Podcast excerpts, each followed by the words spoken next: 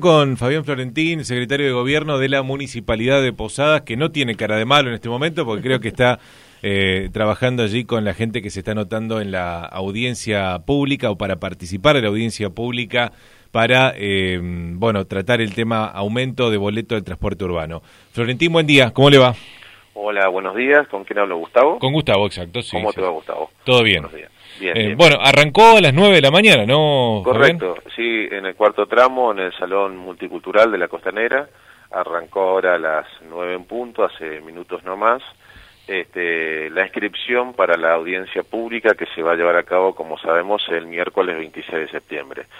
Eh, es importante, bueno, primero en esto de difundir que desde, desde el comienzo, a las 9, cuando abrimos la, la inscripción, aproximadamente unas 30 o 40 personas ya están realizando la cola. Ah, mira.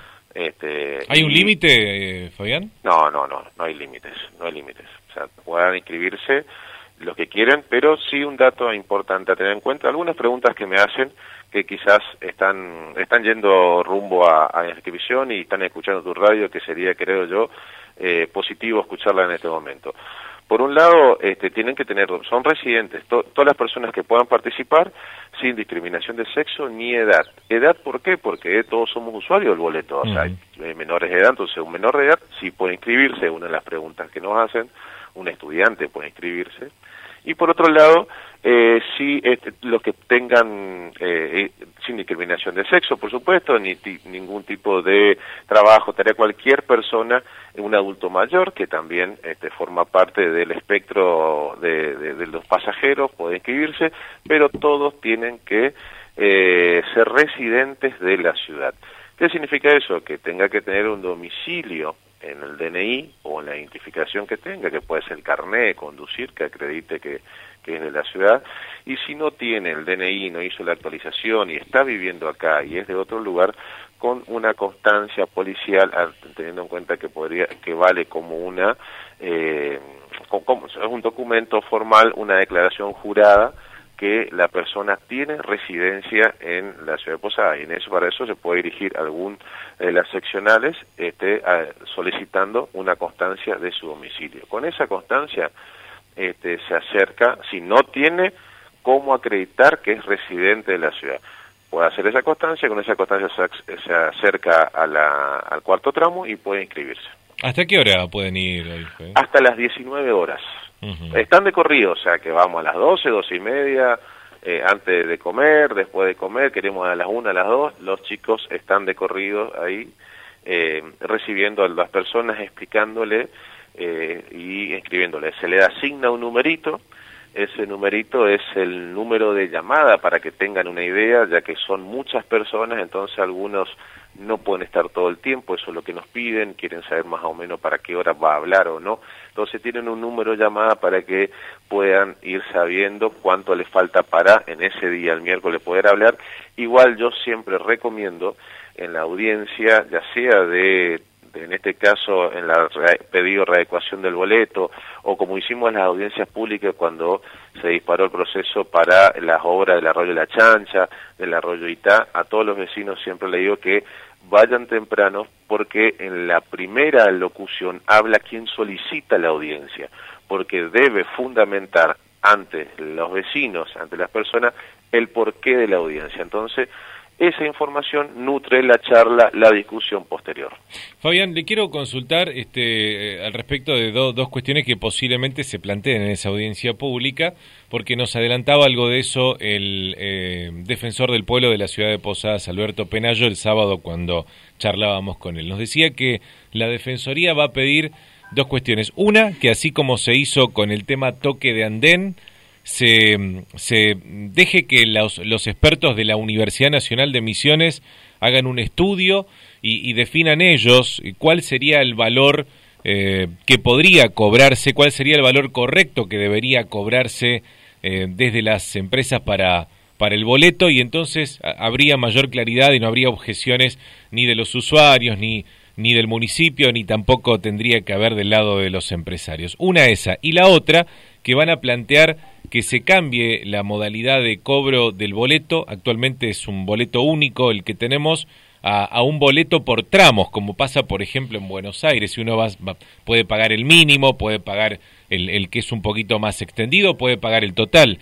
Eh, ¿Es posible alguna de estas dos cuestiones en la discusión que ustedes van a tener luego de esa audiencia? Sí, todo es posible. Hay que eh, discutirlo. Esto uno al decir todo posible ni siquiera, eh, o sea, no, no, no dice un no de entrada, ni siquiera un sí de entrada. O sea, todo necesita una ingeniería. Este, me, estoy imaginando cuando me hablas, y sí lo había escuchado Alberto con respecto a esto de cobrar por tramos, este, sí necesitaría una ingeniería, necesitaríamos establecer criterios, eh, me, parece una mirada interesante que puede ser tomada en cuenta en un futuro cercano este, para, para poder establecerlo, sobre todo teniendo en cuenta que eso se, se da en las ciudades eh, grandes o importantes, donde Posadas este, se está transformando, si no la es. Si ya la, podemos decir por, por, las dimensiones. Claro. Entonces, eh, esta cuestión siempre la tuvimos en cuenta, siempre hay que, la venimos analizando ya hace un tiempo, viendo la posibilidad, pero sí hay que tener en cuenta que esto se aplica con éxito y, y tiene éxito en las ciudades con este, con centros urbanos importantes alejados. Eh, acá tenemos la particularidad, sin decir que no se debe hacer, no estoy diciendo ni que sí ni que no, sino que como que estamos analizando este, desde primera mano el, lo que puede fundamentar o no eh, ese estudio.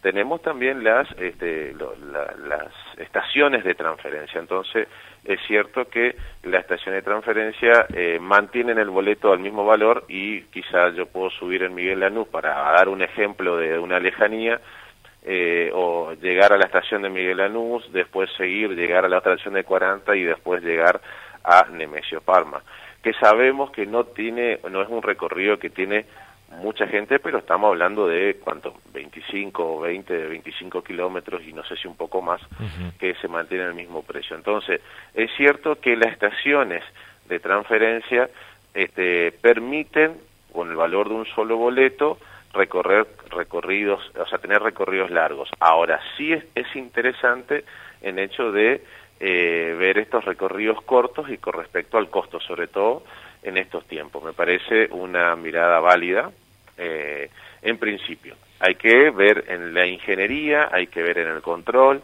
hay que ver, es cierto que tenemos coche con GPS ahora, y hay que ver si estos diseños se aplican a las posadas de hoy, que no es la misma que la posada de hace 10 años atrás, donde quizá este tipo de mirad o este tipo de tecnología o sistemas no eran aplicables, teniendo en cuenta que Posadas creció.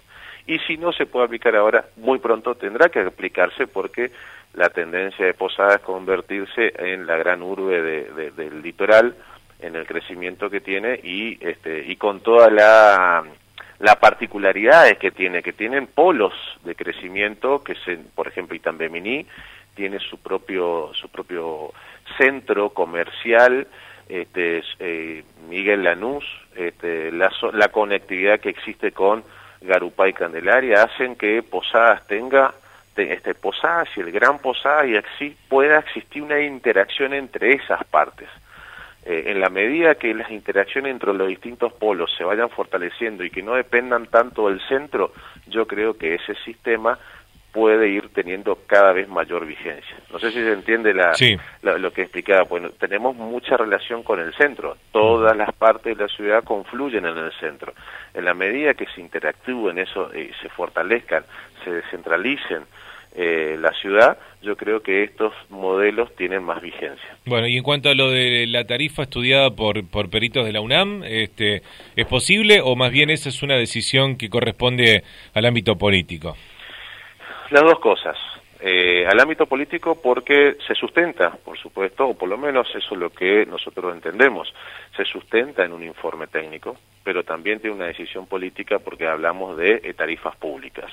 Entonces, eh, desde esas dos miradas se, se, conjuga o se toma una decisión con respecto a la tarifa que se entiende debe aplicarse a la ciudad de Posadas tiene un sustento técnico que es la tarifa polinómica, pero nosotros siempre decimos que la tarifa polinómica le agregamos a la gente y la situación que la gente vive. Por supuesto que es válido. Todo proceso que nos aporte conocimiento, que nos aporte este, ideas este, eh, y que esté ligado a, bueno al conocimiento, a una mejor interpretación, enriquece cualquier discusión, en cualquier discusión. Las dos opiniones son válidas, este, hay que ver y, diseñarlas cómo llevarlo adelante nosotros. Nosotros siempre hacemos un estudio también de eh, y también lo hace la subsecretaría de transporte en los este, o convalidan las decisiones eh, en las reuniones donde después los intendentes o los representantes de los municipios ante la provincia en la comisión de transporte, esa comisión de transporte que funciona con la provincia y los tres municipios, convalidan el sistema integrado. Entonces, en esa instancia, en la instancia anterior, cada municipio también establece su o, establece o, crea su propia polinómica, más la polinómica que nos acerca a las empresas, que por supuesto tiene que ver con su mirada, este, pero ¿por qué no? La participación de, de cualquier actor que ofrezca conocimiento, criterio, me parece, y sobre todo algo que venga de la casa de estudios más alta que tenemos, me parece eh, interesante. Gracias, Florentín, por su tiempo. Dale, este, eh, para recordar, paso archivo, hoy este, en la inscripción, martes 18, desde las 9 de la mañana estamos hasta, comenzamos, perdón, hasta las 19 horas, sin parar al mediodía y llevar algo que acredite que es residente en la ciudad. Bien, muchas gracias. Gracias, Gustavo. Fabián Florentín, secretario de Gobierno de la Municipalidad, se está haciendo aquí nomás a metros de la radio, en, el, eh, en la estación